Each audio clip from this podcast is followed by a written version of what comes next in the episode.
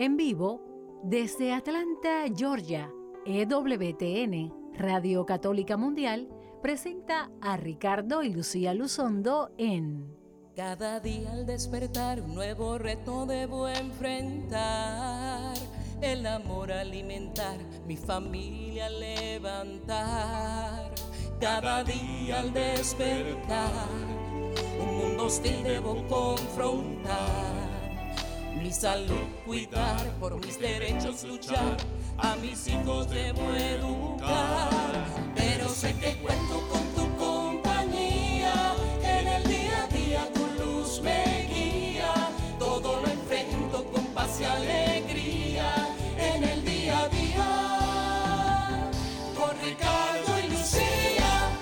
Muy bienvenidos todos a un episodio más de En el Día a Día. Con Ricardo y Lucía. Yo soy Lucía Báez Luzondo. Y yo, Ricardo Luzondo, del Ministerio Renovación Familiar. Y estamos transmitiendo desde nuestros estudios en Atlanta, Georgia. Bienvenidos una vez más a este su programa que pretende ayudarnos a vivir el día a día de nuestra vida iluminamos, iluminados por la fe en nuestro Señor Jesucristo.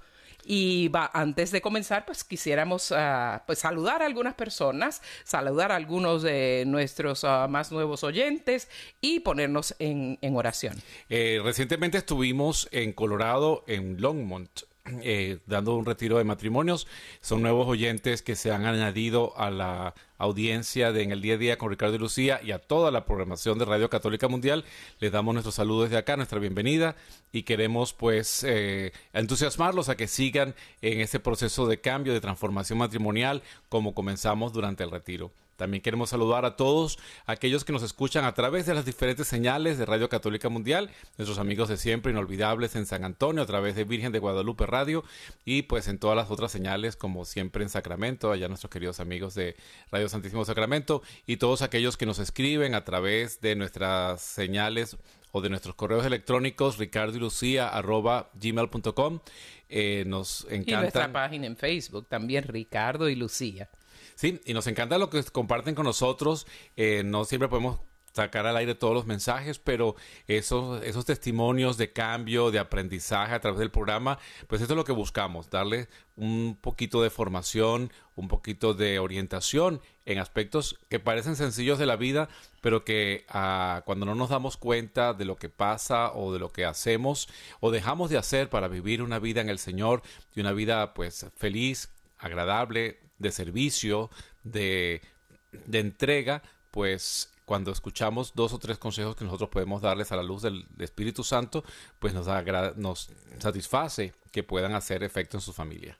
Ciertamente, y uno de esos temas lo vamos a abordar hoy. Vamos a estar hablando de cómo tener más confianza, o sea, más seguridad en uno mismo. Cómo tener más seguridad en uno mismo. Estamos abordando este tema porque muchas personas, directa o indirectamente, que nos han escrito, nos han dicho, eh, siento miedo, eh, no estoy congelado, no me atrevo a hacer lo que necesito hacer, estoy estancado en una relación que no me atrevo a romper eh, no sé si dejar mi trabajo y por fin hacer eh, lo que sé hacer, pero en un negocio propio, no me atrevo a hablar en público, soy una persona demasiado tímida, eh, cualquier reto me, me inutiliza, me congela. Y hoy vamos a hablar de la receta de cómo lograr tener más confianza en uno mismo, hablaremos de más o menos una decena de consejos para aumentar la confianza y la seguridad propia. Y antes de hacerlo, así es que vaya diciéndole a todas las personas que usted crea que puedan beneficiarse de ese tema, que se conecten con nosotros a través de la radio o a través de la aplicación de WTN eh, en su dispositivo móvil o a través de la señal de Radio Católica Mundial en ewtn.com. Pero antes de entrar en pleno en nuestro tema, vamos a pedirle al Señor su apoyo, su luz y su compañía. Amado Jesús, te alabamos, te bendecimos, te damos gracias porque nos acompañas en el día a día, porque estás con nosotros desde siempre. Aunque no te busquemos, tú estás con nosotros. Aunque no pensemos en ti, tú estás con nosotros. Tú siempre nos acompañas, Señor. Eres nuestro apoyo, eres nuestra seguridad, nuestra certeza.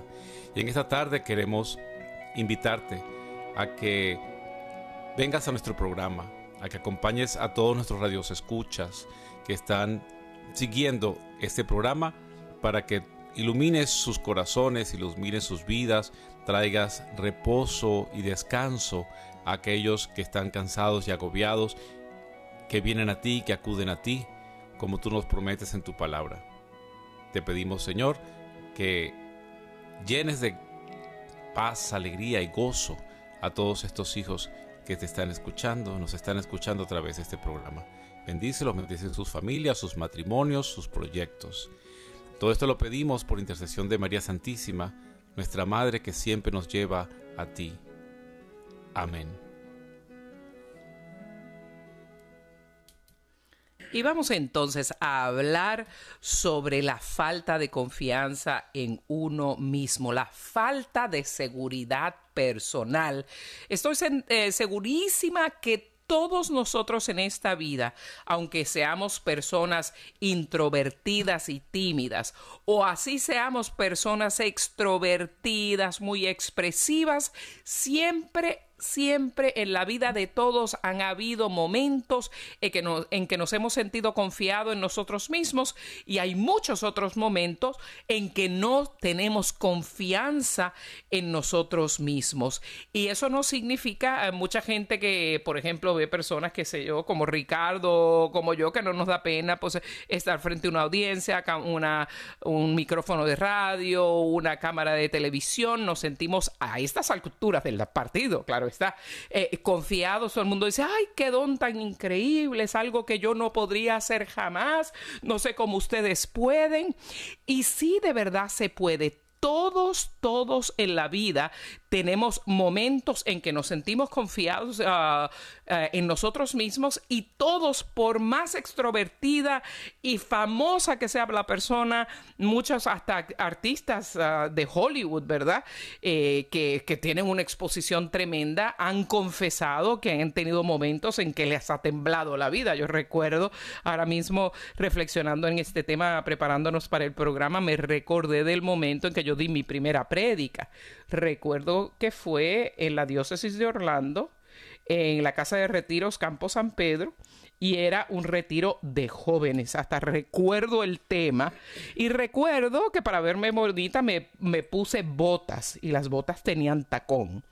Más me interrumpió la temblequera de mis tobillos, que me temblaban tanto las piernas que perdí un poco el balance eh, y tenía que presionar los tobillos para que no se me fuera. Y eso, eso, eso me dio más inseguridad, pero poco a poco vino el Espíritu Santo, se posesionó, el Señor empezó a hacer su obra, pero recuerdo clarito como temblaba como una hojita, como una hoja. Y, y pero eh, el secreto es justamente las cosas que les vamos a hablar ahora, porque todo el mundo, todo, tú estoy seguro, pues, tú siempre dices que eres, que no lo parece, ¿verdad? Pero Ricardo es tímido de, de, naturaleza. Sí. Y cómo tú has superado eh, esa, esa, esa timidez, esa a veces inseguridad que, que puede eh, anularte hasta, hasta congelarte, ¿no? Sí, siempre lo primero es la confianza en el Señor y uno por la confianza en Él uno no tiene miedo, pero por la confianza en uno mismo siempre hay un temor y es natural porque sobre todo para hablar o para predicar o para cuando uno se va a dirigir a hablar con alguien en particular, bien sea tu jefe o cuando vas a hablar incluso con tu esposo o tu esposa, hay ese temor interior, ¿no? Y uno siempre tiene ese miedo o ese temor que, que es bueno porque te ayuda a a pedirle más al Señor y te ayuda a poner más atención, porque cuando a veces uno está sobreconfiado, eh, que también es un problema, eh, pues no pone atención a los detalles, no pone atención a la, preparación de lo que tiene y porque cree que la audiencia es menos que, el que está hablando, eh, puede cometer errores y, por el contrario, irse al lado que no no produjo ningún atractivo, ninguna atención a quien lo escucha. O sea, y puede terminar hasta fracasando por esa esa sobreconfianza, diría. Claro, siempre hay que tener ese poquitito de, de, miedo, de temor, no se asuste, no es malo. Es bueno que usted siempre tenga como ese temor, lo, lo podría hacer, pero eh, ahí eh, lo que queremos hablar hoy es cuando te, te, bloquea, cuando la falta de confianza o la falta de, de creer en ti mismo te, pues, te bloquea te, y no te, te, te inhabilita completamente. Claro, nosotros fíjate, eh, quiero antes que empecemos con los, con los diferentes puntos, eh, eso afecta a todo, la relación matrimonial, tu relación de padres e hijos, tu relación de trabajo, tu relación de amistad, cuando tú no tienes esa confianza en ti mismo, cuando crees que no vales, cuando crees que no tienes dones, cuando crees que no tienes capacidad de hacer las cosas. Entonces eso te, eso te bloquea, ¿no? Y, y fíjate que en, este, en estos tiempos, hace poco hicimos un retiro también de y lo hemos hecho intermitentemente, en una especie de encuesta por escrita, con solamente dos preguntas y sobre qué es lo que más te gusta de ti mismo o qué cambiarías de ti mismo, ¿no? Entonces vemos los extremos de las personas, hay los extremos aquellos que no les gusta nada de sí mismo y que lo cambiarían todo, de manera que no hay confianza en ellos mismos y aquellos que por el contrario, narcisistas por el lado contrario, les gusta todo de ellos y no cambiarían nada eh, porque se creen que son demasiado bien con lo que están, entonces no hay cabida a, a la autorreflexión o al, Ni al mejoramiento personal. Al mejoramiento personal. Entonces, estos dos extremos afectan la relación matrimonial y por supuesto también afectan la relación en toda tu, tu, tu, vida. Si tú que nos estás escuchando ahora tuvieras que responder esta pregunta, ¿qué es lo que más te gusta de ti mismo? Y si no tienes cosas y, y, si de verdad me estás pensando, no, a mí no me gusta nada de mí mismo, pues pon atención a lo que vamos a seguir haciendo porque es necesario actuar, es necesario que hagas algo para modificar esto y te vamos a los consejos. Y si tú crees que me estás escuchando, no, yo estoy perfecto, no cambio nada de mí, me encanta todo de mí, pues también pon atención porque la sobreconfianza pues también te puede hacer daño en la relación porque eh, te sientes que estás por encima de la otra persona siempre y no... No te equivocas jamás. Y no permites entonces que haya una una relación en la cual los dos están aportando eh, para, para la misma relación. Claro que sí. Eh, y un, una clave en, en, este problema cuando ya sea, puede ser a personas que nos están escuchando que sirven en la iglesia, que les gustaría predicar, por ejemplo, o ser lectores en misa y simplemente no se atreven porque se congelan nada más de, pensar que pueden tener un público enfrente o personas que, que, quieren predicar pero hasta que yo tenga una maestría en teología un doctorado no me voy a sentir capacitado. Ese es uno de los grandes errores en lo que sea porque no estamos hablando de estar enfrente a otras personas en público sino a, pre, a, a atreverte a asumir los retos de la vida que son absolutamente necesarios para que tú llegues a tu plenitud y para que cumplas el plan de Dios en tu vida. El Señor tiene para todos nosotros una misión tan única e irrepetible como somos nosotros como creación de Dios. Pero nuestro error es que muchas veces pensamos que necesitamos sentirnos completamente preparados y completamente confiados en nosotros mismos antes de enfrentar un reto. Y si pensamos eso, van a pasar los días, las semanas, los meses y los años y no vamos a actuar. Porque completamente preparado, total 100% preparado para algo, no está nadie. Eso primero. Y es un gran problema que te creas que tienes también que sentirse que sentirte confiado en lo que vas a hacer. O sea, me la voy a comer, no tengo ningún miedo, sé que me va a salir perfecto, porque eso tampoco es real. O sea, que la regla principal y el consejo aquí, que va a ser la base de estos 10 consejos que vamos a compartir con ustedes, es que debemos actuar aunque no tengamos confianza. O sea, que aunque yo no tenga confianza en lo que voy a hacer, aunque no me sienta seguro, aunque no me sienta preparado, igual voy a dar el primer paso. Sí. Igual me voy a montar y voy a leer en, en, misa. Igual voy a tener la conversación con mi pareja. Igual voy a solicitar para este trabajo que, que, que no me siento 100%, pero voy a dar el paso. Eso sería actuar en el deseo entonces. Tengo el deseo, entonces lo voy a hacer. Quiero hacerlo, voy a empezar a hacerlo y no esperar, como dice Lucía, pues a tener la confianza, porque entonces si no, nunca lo vas a hacer. Si tienes el deseo, el impulso y crees que lo puedes hacer porque conoces que tienes las capacidades, pues atrévete. Así es que el consejo es actúa aunque no tengas confianza y la confianza vendrá por añadidura. Ese es el consejo. actúa, eh, eh, que es básicamente efectuar en nuestra vida y en las acciones y decisiones que vamos a tomar la regla de lo que es la fe. La fe eh, confía en el reino de Dios y su justicia y todo lo demás vendrá por añadidura. Y la fe, o sea, busca el reino de Dios y su justicia y lo demás vendrá por añadidura. Y también es, la fe es creer que ya tenemos lo que aún no vemos. Y eso se traduce en términos emocionales y espirituales, como somos, como siempre dice Ricardo, los seres humanos, una unidad biopsicosocial espiritual, o sea, biológica, psicológica, social, o sea, en relación y espiritual. La regla es, y el consejo es, actúa aunque no tengas confianza y la confianza vendrá por añadidura. O sea, por el mismo actuar, si yo no tengo confianza en mí mismo como lectora, pero voy y leo, nada más el hecho de que yo subí a leer ya me da seguridad en mí mismo, porque ya lo hice, ya pude. Me tropecé dos veces, pero me monté y lo hice y no me morí. Ni se me cayó el pelo, ni me, ni, me desmayé. Se benefició la asamblea, alabado sea el Señor.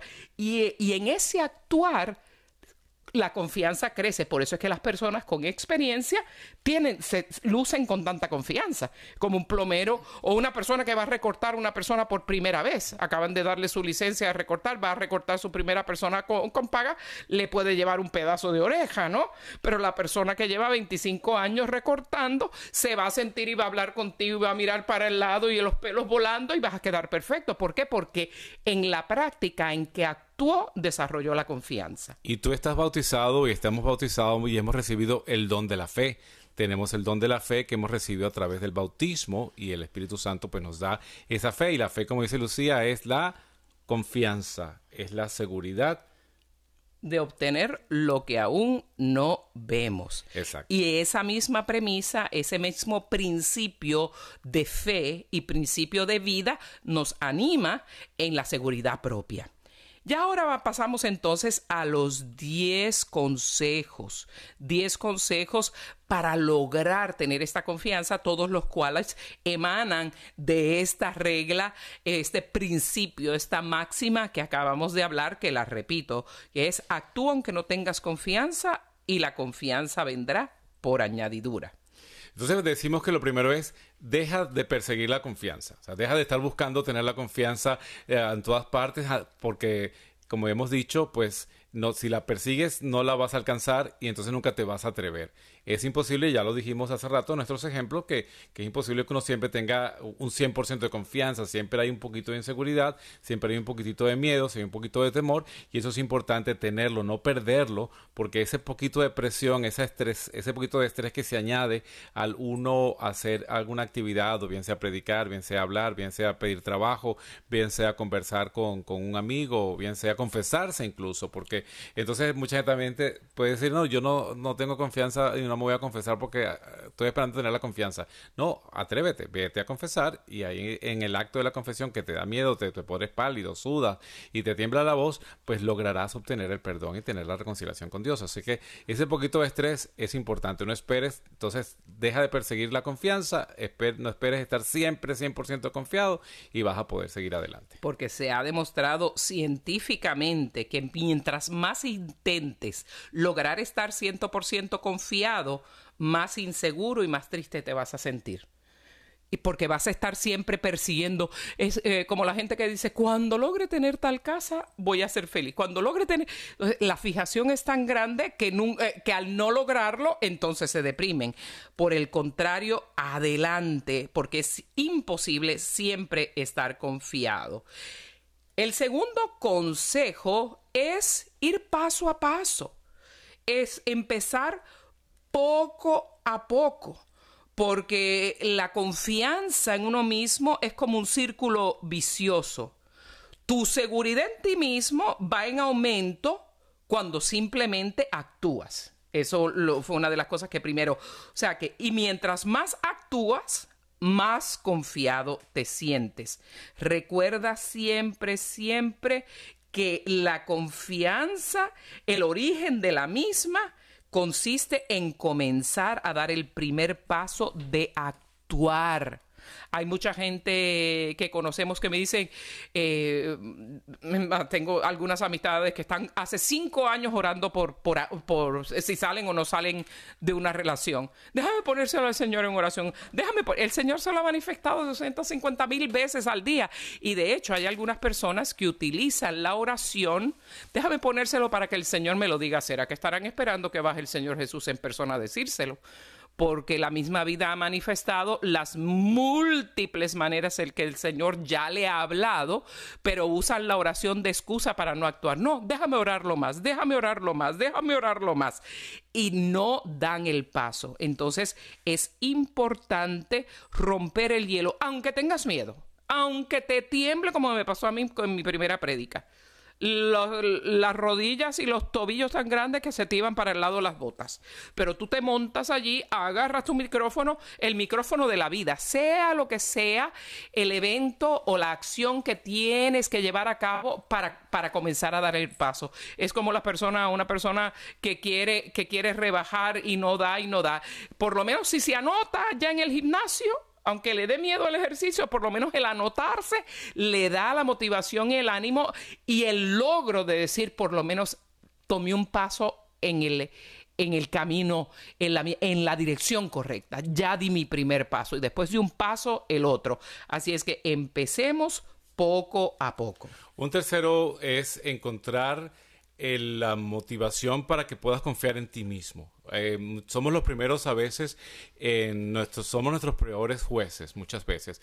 Hacemos algo y dice, bueno, no, salió bien por casualidad. Ay, qué suerte que salió. Pudo haber sido mejor. Y echamos entonces eh, nuestro logro le damos el crédito al azar, le damos el crédito a, a, que otras cosas pudieron haber interferido y no mi trabajo, no mi esfuerzo, no mi propia confianza. Entonces a veces nos saboteamos nosotros mismos, somos los primeros en sabotearnos y eso cuando hablamos de, de las diferencias entre hombre y mujer pasa mucho en las mujeres que siempre eh, les cuesta recibir el crédito completo por algo que hacen. Si haces una buena comida, está excelente y la felicitan, siempre dice, bueno, pero es que le falta un poquito de sal, la próxima vez será mejor. O sea, se convierte uno en, su propio eh, saboteador. Entonces, nosotros tenemos que empezar a ver cuáles son los éxitos que hemos logrado en nuestra vida en cualquier ámbito, laboral, académico, personal, hay que identificar la cualidad que necesitaste para lograr cada una de ellas y entonces verás que tienes motivos para estar seguro de ti mismo. Es decir,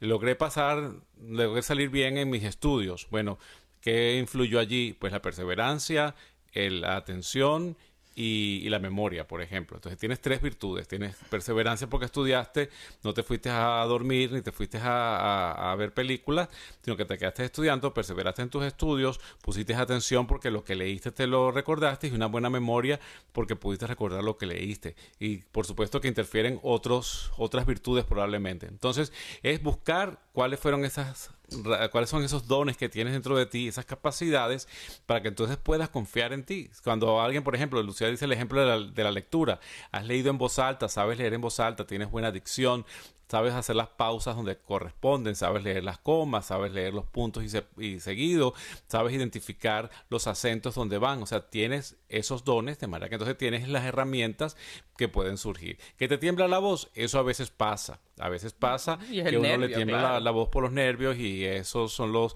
eh, cuando uno bloquea los canales de calcio con medicinas que pueden ayudar a eso, pues te, te deja de temblar la voz, pero también una vez que confías y sabes, bueno, yo tengo estos dones aquí, los voy a poner en función. Y lo mismo para cualquier actividad, en tu trabajo, eh, a nivel personal, pues todo aquello que tú sabes y puedes identificar, eso se necesita un poquito de reflexión. Y siempre pues en todos estos consejos que damos hay que sentarse uno después que escucha el programa, lo puede volver a escuchar en la repetición, lo puede volver a escuchar a través de los podcasts de, de EWTN, de Radio Católica Mundial, que ponen los programas y lo puedes volver a escuchar y, y dices, bueno, voy a repasar qué fue lo que aprendí y de esta manera pues estos, esta reflexión te ayuda a poder generar la confianza que estás buscando. Y para hacerlo más consciente te invitamos a que hagas una pequeña lista de unos tres a cinco logros, tres a cinco éxitos que hayas conseguido en tu vida. Pude terminar mi carrera profesional, pude graduarme de la prepa, eh, obtuve un trabajo en tal empresa, eh, me casé, eh, logré ser madre y levantar mis hijos. Pon por lo menos tres a cinco éxitos o logros que hayas tenido en tu vida, en cualquier ámbito, en el académico, en el personal, en el laboral, en el espiritual, como siervo y ministro de Dios, ponlo. y ya te vas y, y enfócate en esas cualidades, en esas virtudes y en esos valores que tú tienes.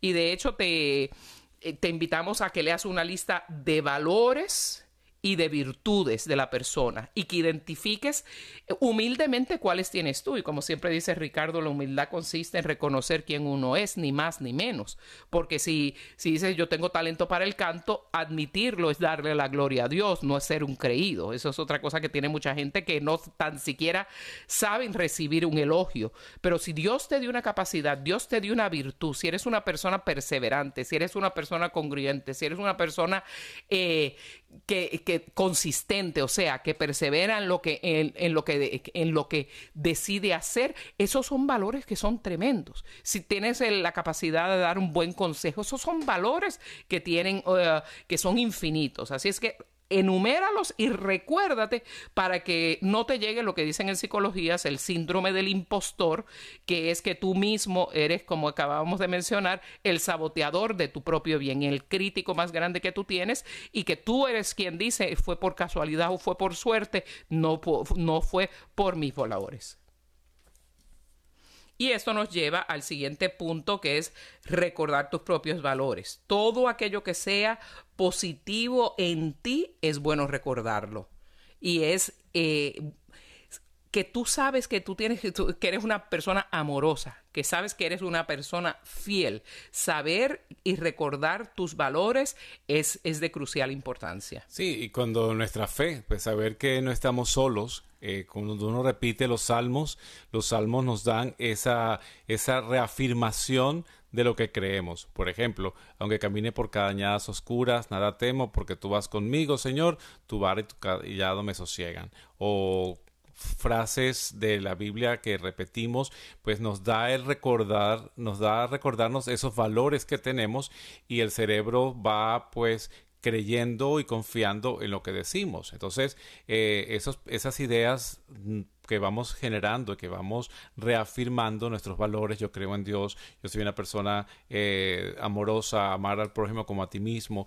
Todas esas cosas te van a ayudar a generar la confianza. Por ejemplo, cuando vas al trabajo y vas a tener una discusión con, tu jefe y, y, si razonas que puede terminar en que te despidan, entonces tú vas eh, recordando tus valores. O sea, yo, eh, el Señor está conmigo, el Señor es mi fortaleza, yo voy a hablar con la verdad no, después recuerdo San Pablo cuando dice que no haya palabras malas en tu boca, que no haya gritos, que no haya eh, maltratos. Entonces, todo esto te va ayudando a darte una confianza de qué es lo que voy a hacer, cómo lo voy a actuar. No voy a, dar una respuesta equivocada. Entonces, eso te, da confianza en que vas a poder actuar en las cosas que tienes que seguir haciendo. Entonces, recuerda siempre tus valores, y tienes que reconocerlo. Soy cristiano, soy católico, soy de esta eh, orientación eh, social, eh, bien sea por la ayuda a los pobres, bien sea por la defensa de los demás, bien sea por alimentar a los que están en necesidades. O ¿cuáles son tus, tus valores de trabajo también y, y vivir ajustado acuerdo a ellos? O sea, si eres también de cualquier país, pues también conocer cuáles son los, los valores de tu país, cuáles son las virtudes que te da por ser de la nación que eres, de la región que eres y, estar adherido a eso que generalmente pues es también ah, relacionado con nuestra idea, nuestra vida de ser hijos de Dios. Bueno, estamos avanzando en esta primera mitad del programa. Estamos dando eh, consejos para aumentar la confianza en sí mismo. Eso es una manera de aumentar la fe y una manera, la manera de aumentar eh, la autoestima y que eso te va a ayudar a tener una relación personal primero contigo mismo y con Dios y una relación con tu esposa, con tu esposo, con tus hijos, con tus compañeros de trabajo que te va a ayudar pues a seguir avanzando en esta vida. Pero entonces vamos a tomar los números telefónicos para, para llamar con preguntas, consejos o complementar lo que hemos estado diciendo. Lucía, si nos dice los números. Los números a llamar eh, son, si están en Estados Unidos, Canadá y Puerto Rico, 1-866-398-6377. 1-866-398-6377. 6377 y si nos está llamando de cualquier otro lugar que no sea los Estados Unidos, Canadá y mi isla de Puerto Rico, puede llamar a través del 1-205-271-2976.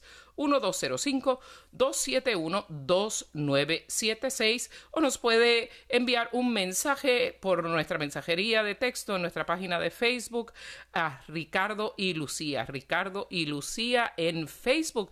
No se vaya. Y vamos a escuchar, mientras tanto, a la canción Ahora soy libre con Elvis y Salvatore. Ya me cansé de buscar la felicidad en las cosas del mundo, de andar mendigando en las calles si soy hijo del rey, de estar preocupado por cosas que él puede hacer. Ya me cansé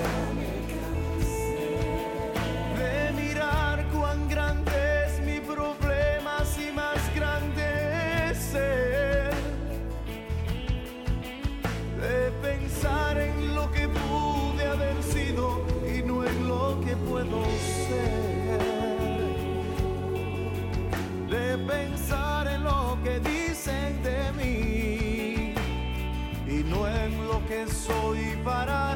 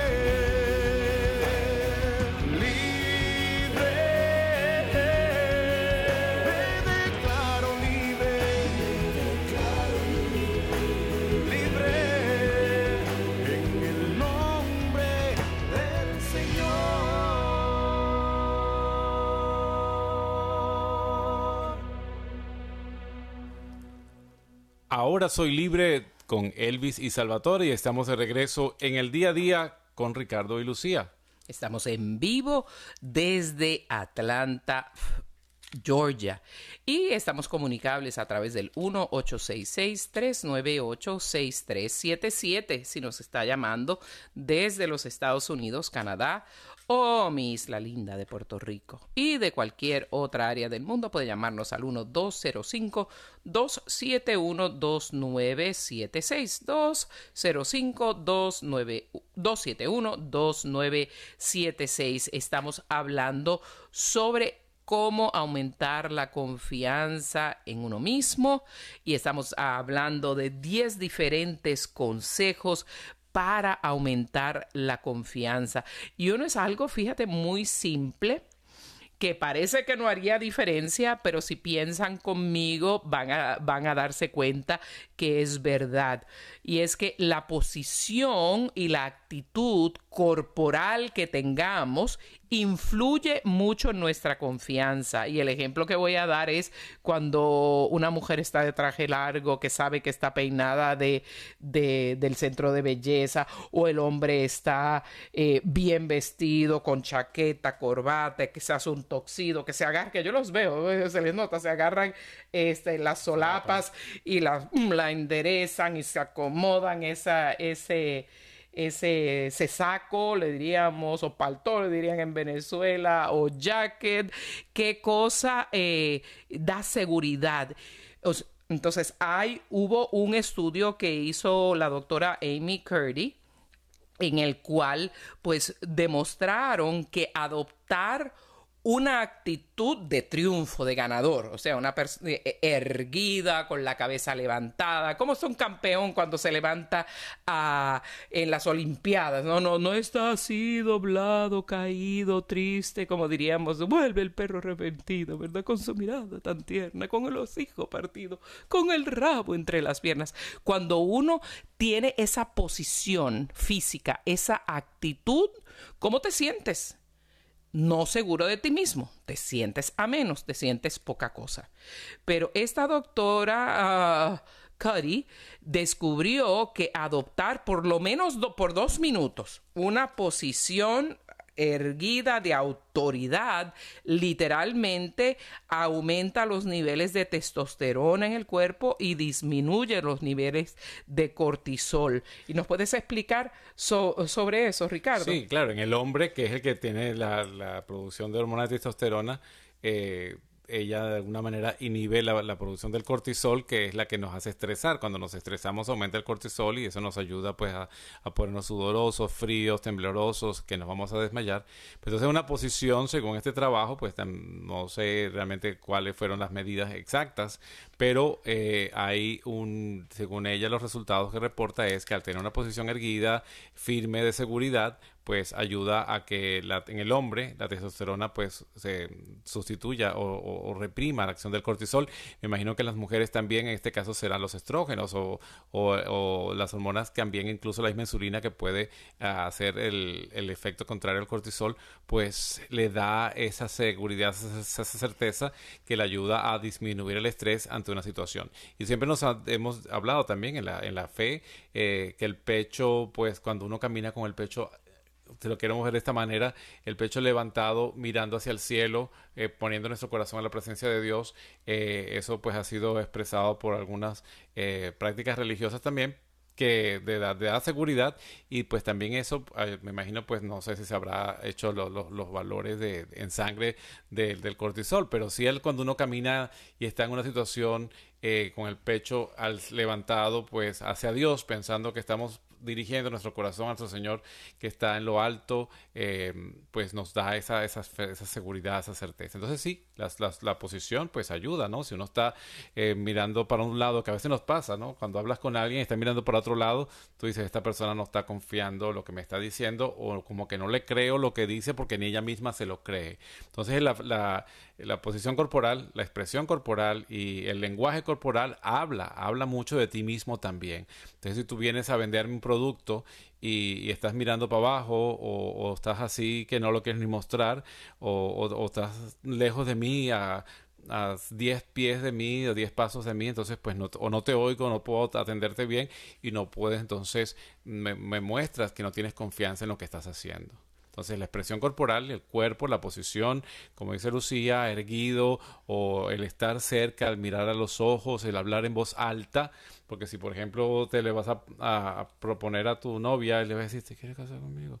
Y dice, ¿cómo? ¿Qué dijiste? ¿Quieres casar conmigo? No hay confianza Entonces eso también. demuestra como que este, esta, esta persona no, no está no, no es confianza y tampoco genera confianza en la otra persona, ¿no? Entonces, eh, cuando uno confía en sí mismo, uno es capaz también de generar confianza en los demás a lo que uno está diciendo. Entonces, una manera es tener esa actitud, esa actitud de triunfador en el nombre de Jesucristo, en el nombre del Señor, que el Señor pues tiene somos hijos de Él, somos hijos del Rey y tenemos que tener esa confianza que el Señor no nos va a defraudar y no nos va a dejar pues quedar en ridículo delante de los demás. El Señor no va a permitir que sus hijos sean ridiculizados. Entonces, teniendo esa confianza lo que hablamos antes de repasar tu fe, de repasar tus valores, pues es todo esto que te va, va caminando y por eso vamos caminando hacia estos nuevos consejos que van creciendo desde lo que dijimos al principio, que es tener ese poquito de temor, que es eh, analizar cuáles son tus valores, analizar cuáles son tus aspectos de confianza, vamos y los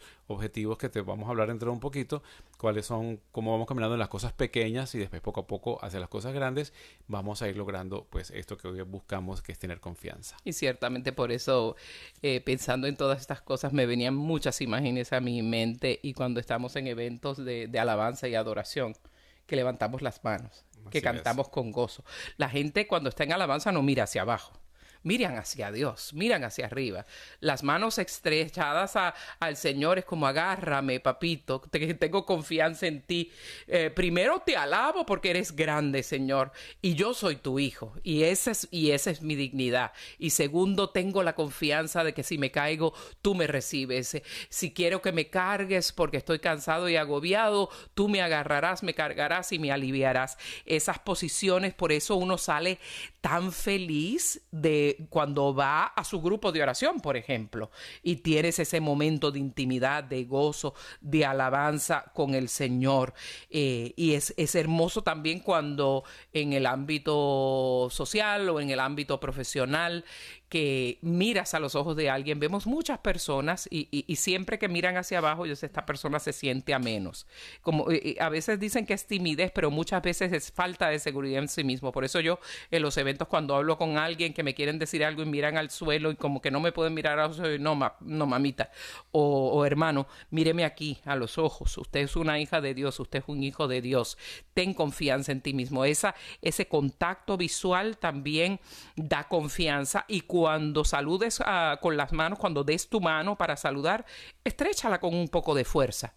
Estréchala y sacúdela un tin y mira a la persona en los ojos, como quien dice eso mismo. Aquí llegó una hija de Dios que está confiada o confiado de quién es. Incluso para hacer valer tus, derechos, con- sin tener que pegar gritos y sin tener que estar dando alaridos, con una voz firme y fuerte. Y siempre me viene, y esto lo utilizo mucho yo, eh, particularmente eh, en situaciones difíciles, el, recordar a Jesús en el pretorio. Cuando el soldado pues le da una bofetada, cuando responde, dice Jesús, sin gritar, dice Jesús, si, si yo he dicho mal, dime que me equivoqué y si no me he equivocado, entonces, ¿por qué me pegas? O sea, cuando uno está seguro de lo que está diciendo, seguro de lo que habla, pues uno tiene que tener esa, esa actitud firme, ¿no? Y poder hacer valer sus derechos sin necesidad de gritar o, de tirar piedras. Uno pues mira firme, mira los ojos y con voz eh, de seguridad uno dice, bueno, eh, si estoy equivocado, dímelo, pero si no, entonces, ¿por qué me haces daño? ¿Por qué me pegas? ¿Por qué me atropellas? Entonces, estos son eh, los, los, la, la- la- la pose física, pero que también refleja lo que viene de adentro, viene del corazón. Claro que sí. Y haces una buena impresión en las personas, aunque es, ay, voy a conocer a fulano de tal, que sea el predicador tal, el artista tal, el, el jefe de tal empresa. ¿Y qué? Es una persona tan hija de Dios como tú, tan ser humano como tú, que quizás tiene miedo también como tú. Así es que haz, haz ese esfuerzo de, de que, que viene este, este siguiente consejos. Reinterpreta tu miedo reinterpreta tu miedo. O sea, utiliza tu miedo, utiliza ese estrés para, para que te impulse a actuar y para que hagas las cosas con excitación, con alegría, con entusiasmo, en lugar del miedo. Eh, justamente es, yo lo he hecho muchísimas veces, de verdad que sí. Utilizo esa, esa ansiedad que puedo sentir antes de un evento masivo para que eso se torne en, en- una fuerza interior que le dé fuerza a mi prédica. Entonces, ese, eso que otra persona podría decir, ay, estoy nerviosa, o convierte esa excit- excitación en fuerza interior, porque es justamente cuando uno está estresado, cuando uno tiene miedo, genera adrenalina. Pero también cuando uno está excitado de alegría, de algo que te excita positivamente, también generas adrenalina Serotonina y otras y- sustancias que y- te dan alegría, ¿no? Que te dan alegría. Entonces, si la misma sustancia que da miedo también es la que se genera cuando te sientes bien, cuando estás alegre, cuando estás excitado positivamente, como dicen en Puerto Rico, I'm excited, ¿verdad? Como dice la canción, I'm so excited.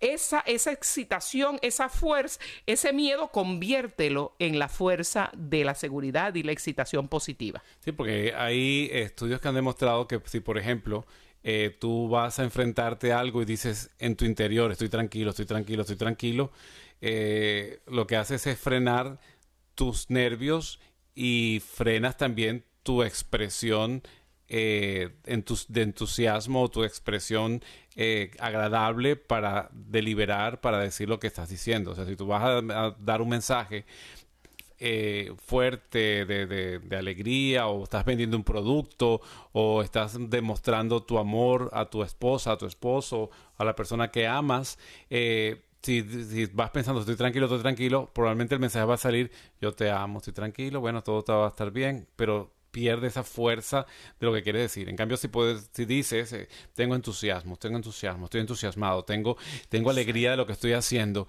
entonces vas a tener un poquitito de nervio, pero lo vas a decir con esa, esa, esa emoción que necesita para la expresión. Entonces tú confías en que lo vas a hacer bien hecho, no solamente estar tranquilo, porque estar tranquilo es uno se frena demasiado y estás tan tranquilo que entonces lo que haces es eh, quedarte un poquito plano eh, en tu emoción. Y si estás vendiendo un producto, no necesitas estar plano. Si vas a transmitir eh, o vas a pedir un aumento de sueldo, pues no puedes estar plano. Tienes que generarlo eh, con un entusiasmo que, que no sea nervioso, no sea un "Ah, este, este, este, este loquito está aquí, no sabe ni lo que quiere decir. No, con un entusiasmo nervioso, vamos a decirlo, pero un entusiasmo eh, que va a tener un, un aspecto de la confianza eh, efectivo. O sea, vas a poder vender lo que estás vendiendo, vas a poder demostrar que, que amas, vas a poder demostrar que quieres el aumento de sueldo, vas a poder demostrar que lo que estás diciendo, la palabra de Dios que estás eh, predicando, pues va a transformar vidas eh, también asociado, pues la palabra transforma por sí misma, pero el mensaje como tú lo llevas también va a ayudar a otras personas a, a entusiasmarse, a contagiarse de esa confianza que tú tienes y van a decir yo quiero hacer lo mismo o yo quiero realmente poner a prueba a Dios como lo dice la palabra, ponme a prueba y verás qué bueno soy. Y me recuerda el momento, hablé de, de mi primera prédica, ¿verdad? Un grupo pequeño de jóvenes en Orlando, pero de pronto quizás dentro de las más grandes han sido eventos en Los Ángeles de, de 20 mil personas, ¿no? La primera vez que me tocó hacer uno había pues un nivel de excitación, especialmente cuando subí las escaleras porque las gradas, el escenario era tan alto y estaban con cortinas negras no se veía absolutamente nada y como era tan alto hasta que subí no vi el océano literal de gente que había allí. Obviamente comenzó la adrenalina a, fluir y en vez de decir, Madre del Verbo encarnado, ¿qué es esto? Mire este mar de almas. ¿Y si yo la riego aquí? Y qué horror que todos esos, si son 20 mil personas, son 40 mil ojos mirándome. Ay, voy a fallar, me voy a pasar de tiempo porque va a pasar por televisión. No, el mensaje fue lo contrario. Alabado sea Jesucristo. Mira todas las almas que me has confiado. Han venido, Señor. Qué buena oportunidad. Te he pedido por años que me uses como instrumento. Y mira la cantidad de almas que he puesto ah, frente de mí. Te alabo, Señor, por cada uno de ellos. Sé que tú estás aquí conmigo y este entusiasmo que siento, esta adrenalina que siento, Señor, utilízala, Señor, que tu Espíritu Santo fluya en ella y que sea tu santísima voluntad en esta, en esta comunidad, en esta congregación, Señor, que tú has puesto, que tú nos has encargado. Y es cuestión de segundos, de verdad que se va lo que literalmente, con todas las de la ley, puede ser literal miedo, que te desmayes allí mismo o que te quedes sin habla y se convierte en que el Espíritu Santo tome el control de tu vida. Ve que no solo tienes confianza en ti mismo, sino que tienes confianza en el Dios que te dio todos tus talentos y capacidades, que le das la honra a ese Dios que te dio todos esos talentos, todos esos valores, todas esas virtudes y que tú quieres ser un gran abanderado de ese Señor que, que ha confiado en ti y todo eso puede cambiar. Así es que ese consejo es reinterpreta, reconstruye, convierte tu miedo en entusiasmo. Y pasando a la siguiente, el siguiente consejo, nosotros, pues, cuando el, el hecho de no tener confianza nos limita, dijimos al principio, nos congela y entonces no podemos tomar decisiones. Entonces, ¿qué voy a decidir con cosas grandes? Por ejemplo, eh, voy a seguir la vida religiosa, me voy a casar, eh, voy a estudiar esta carrera, me voy a mudar de país, voy a quedarme en este país. Voy a comprar ¿Qué voy una a casa. hacer? Voy a comprar, exacto, algo fuerte, que son pues, decisiones grandes, pues pasa el tiempo y no, y no las tomamos. Pero lo que queremos es que se practique, ¿no? Cuando uno va al gimnasio, yo claro, la primera vez que veo esos tipos musculosos, yo digo, oye, yo voy a empezar a levantar las, las 200 libras o los 400 kilos de un, de un, solo golpe, porque ellos lo están haciendo, no puedo. O sea, entonces si me pongo como esa meta, voy a levantarlo, pues me siento fracasado y me voy al gimnasio, pues como que no sirvo para, para hacer ejercicio. Entonces, lo que uno tiene que hacer es empezar con las pequeñitas, que aunque los demás de pronto se puedan decir, ay, mira ese viejo con esas cuatro, esas pesitas que levanta un niño, no importa. Tú levantas tus pesitas chiquititas y cuando ya tú te sientas que las puedes levantar fácil, pues pasas a las medianas y entonces así poco a poco vas logrando hasta que llegará el momento en que vas a poder tomar los pesos grandes. Entonces, ¿cuál es el consejo aquí? tomar decisiones pequeñas primero, o sea, empezar a ejercitar decisiones pequeñas, porque a veces parece fácil, nosotros mismos, eh, ¿dónde vamos a comer? Que a veces pareciera fácil, pero no es, no es, no es, no es fácil porque a veces tardamos horas y bueno, ¿dónde es que vamos a comer? Bueno, no, de aquí, ¿de dónde, ¿qué decide? Y decisiones tan sencillas como esa, pues nos cuesta. Sí. Entonces, ya no confiamos la próxima vez en, en, en dónde vamos a preguntar. Entonces, cosas sencillas como esa, ¿dónde vamos a comer? ¿Qué restaurante vamos a decidir? Bueno, yo decido esta, tomamos esta decisión basada en el hambre que tengo, en el, el, el, dinero que tengo, en lo que hemos comido otras veces y en lo que me gusta. Entonces, ya es una decisión. Después puedes decir qué película voy a ver. Bueno, voy a ver esta película. O qué programa de televisión voy a ver. O cuándo, a, qué, a qué hora voy a ir a misa. Te empieza uno y se le va el domingo y no fue a ninguna misa porque no quería la de 8, la de las 9, la de las 11 es muy tarde, la de las 12 es muy temprano, la de las 2 en español, la de las 4 es en inglés. Total que termina uno no tomando una decisión. Entonces, el, la sugerencia esta es, pues para que se te genere confianza en ti mismo, es eh, cosas pequeñas que después también cuando tomas las de gran esfuerzo utilices el mismo proceso. Entonces, cuando uno toma una decisión, por más pequeña que sea, se activa la, la corteza prefrontal del cerebro, donde está el área de, de, las funciones ejecutivas en el cerebro, que es la toma de decisiones, que es la, la toma de riesgos, es la atención a lo que uno está haciendo. Todas estas funciones ejecutivas, pues te las activa, las, las desarrollas y eso te da seguridad, te da certeza y empiezas entonces a hacer ese músculo de los brazos, pero no este no es de los brazos, este es del cerebro, de la, de la área eh, de las de decisiones que llamamos nosotros la corteza prefrontal o que hablamos de las funciones ejecutivas. Entonces, ese ejercicio pues nos lleva a ir tomando cada vez mejores decisiones, de manera que cuando te, alguien te pide, llegas a a pedir tu comida y te dice que qué, soda quieres, empieza uno, bueno, no sé si la esta o aquella, no, de una vez uno dice, quiero esta. Entonces eso te da a ti mismo la visión de que estás aprendiendo a tomar decisiones de pequeñas y después cada vez pues van subiendo y subiendo y como te digo, cuando vas a decidir si me va a comprar un carro, qué carro voy a comprarme, bueno, ya tú tienes un proceso de, de razonamiento que activa tu función ejecutiva, tus funciones ejecutivas y podrás tomar una decisión que lo más posible es que sea correcta. Y si es equivocada, pues no importa, ya se puede corregir. En Pero por lo menos decidiste. La otra es la técnica de la máscara. Si no, si no te atreves, haz como que actúa como si te atrevieras. Si tienes miedo, actúa como que no tienes miedo y vencerás. Estos son los consejos que queríamos compartir con ustedes en este programa y nos vemos en el próximo programa por Radio Católica Mundial. Así es que el Señor los bendiga a todos. Ricardo y Lucía.